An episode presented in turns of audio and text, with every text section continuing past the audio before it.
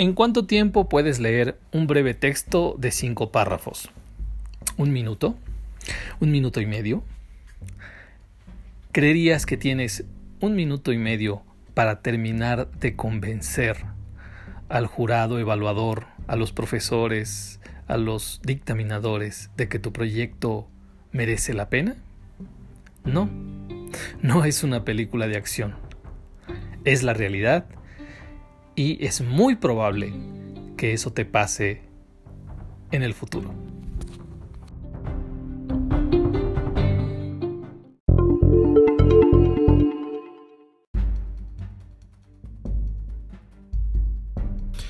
En efecto, si en el marco teórico tenías que mostrar que conoces del tema, que tienes un manejo eh, lo suficientemente profundo y ordenado de la bibliografía y que de alguna manera tienes las herramientas teóricas y los materiales bibliográficos con los cuales puedes formular la solución de un problema, en la justificación el peso es en la posibilidad de resumir y de enfrentarse a un problema en un texto muy breve, digamos de 3 a 5 párrafos.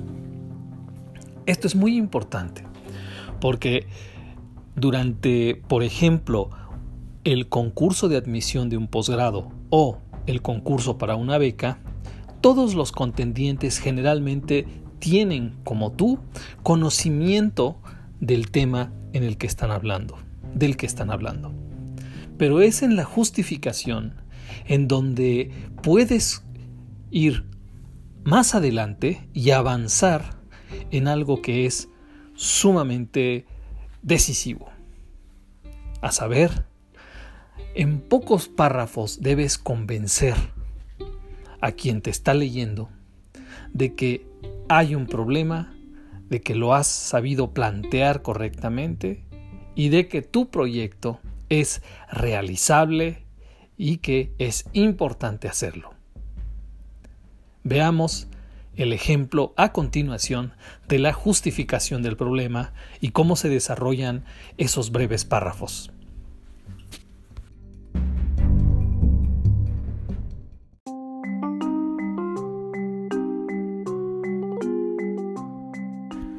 Entonces, en el apartado de formulación o justificación del problema, tenemos apenas cinco párrafos máximo para hacer tres cosas. Primero, dar un contexto del problema. Segundo, definir el problema y decir cuál será el aporte nuestro en, en la investigación. Y tercero, definir la herramienta principal, la hipótesis principal que vamos a usar para resolverlo. Entonces, si, miras el PDF justificación del problema de este tema, verás en el ejemplo del proyecto cómo el autor realiza esta formulación. No voy a estudiar detalladamente los párrafos, eso te corresponde a ti. Lo que voy a hacer es centrarme en las partes que están indicadas con los números rojos porque allí se concentra la clave del párrafo.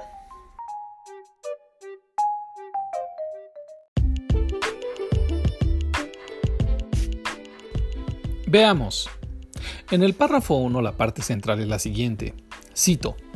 En este contexto, concluimos que deberíamos enfrentar en otras investigaciones los momentos críticos hacia los oponentes filosóficos de su época, vale decir, al aristotelismo, al cartesianismo y al neoplatonismo.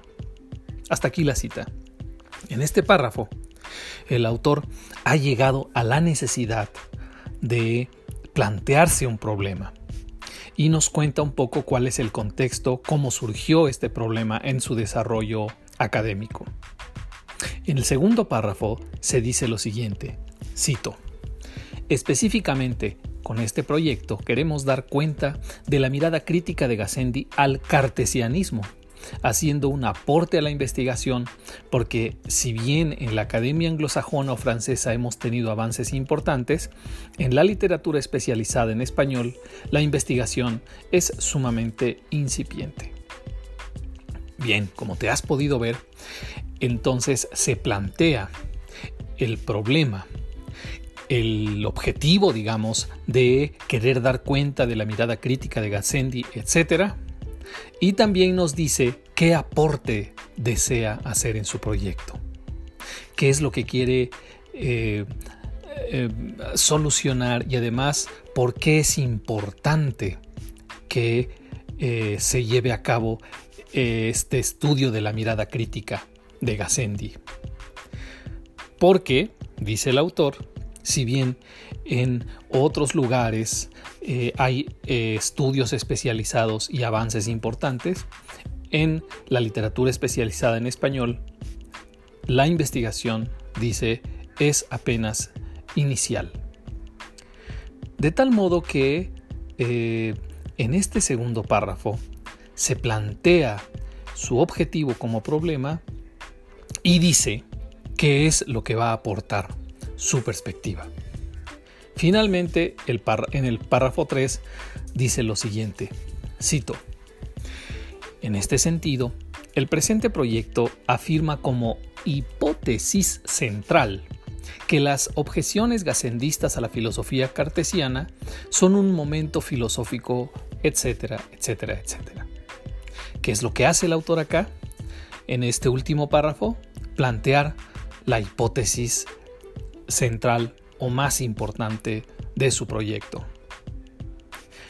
Bien, esto, esta discusión que hemos llevado hasta ahora nos dice entonces que eh, no debes subestimar este apartado, la formulación o justificación del problema. Debes tener un problema, obviamente, debes convencer de que es importante y además debes decir que tu perspectiva lo hará muy bien. Espero que sea evidente entonces la importancia de este párrafo y lo bien que hay que redactarlo.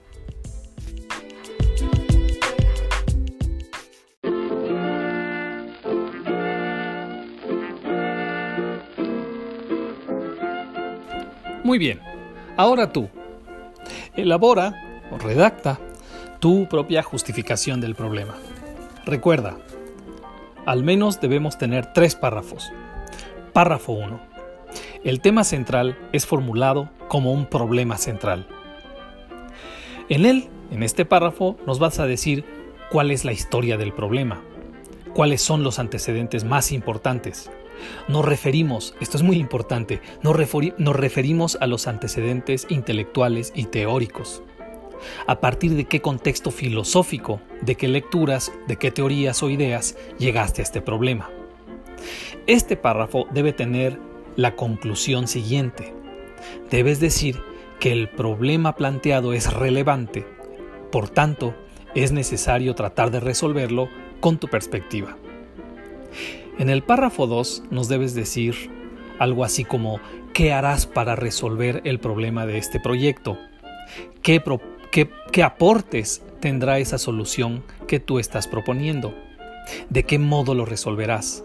¿A partir de qué teoría, autor, texto, idea, etcétera, lo vas a resolver?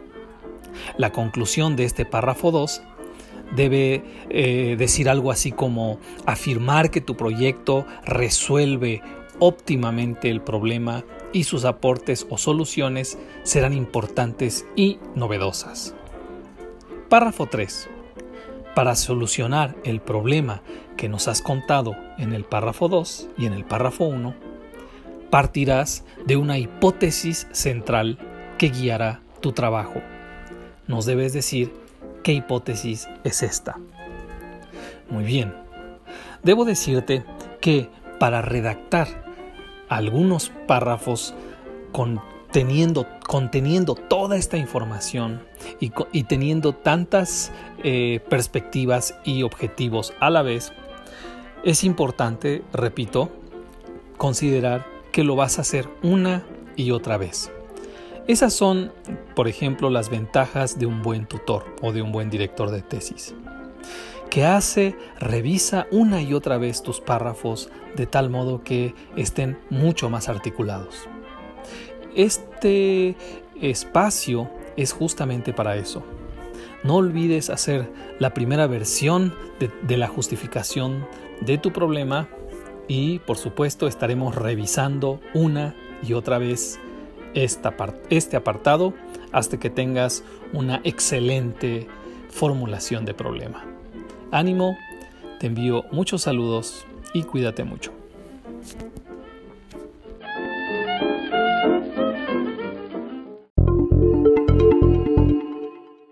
Recuerda que en tu Classroom, en la sección de trabajo en clase, en la parte inferior, vas a encontrar un apartado que se llama Preguntas y Comentarios. En ese apartado habrá una liga y un código QR, los cuales te dirigirán a una pizarra virtual.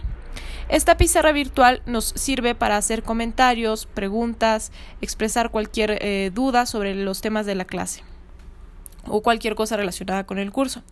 Es importante entonces que utilicemos esta pizarra virtual en lugar del tablón del Classroom, porque nos permitirá concentrar todas las preguntas y hacerlas más visibles en un solo sitio.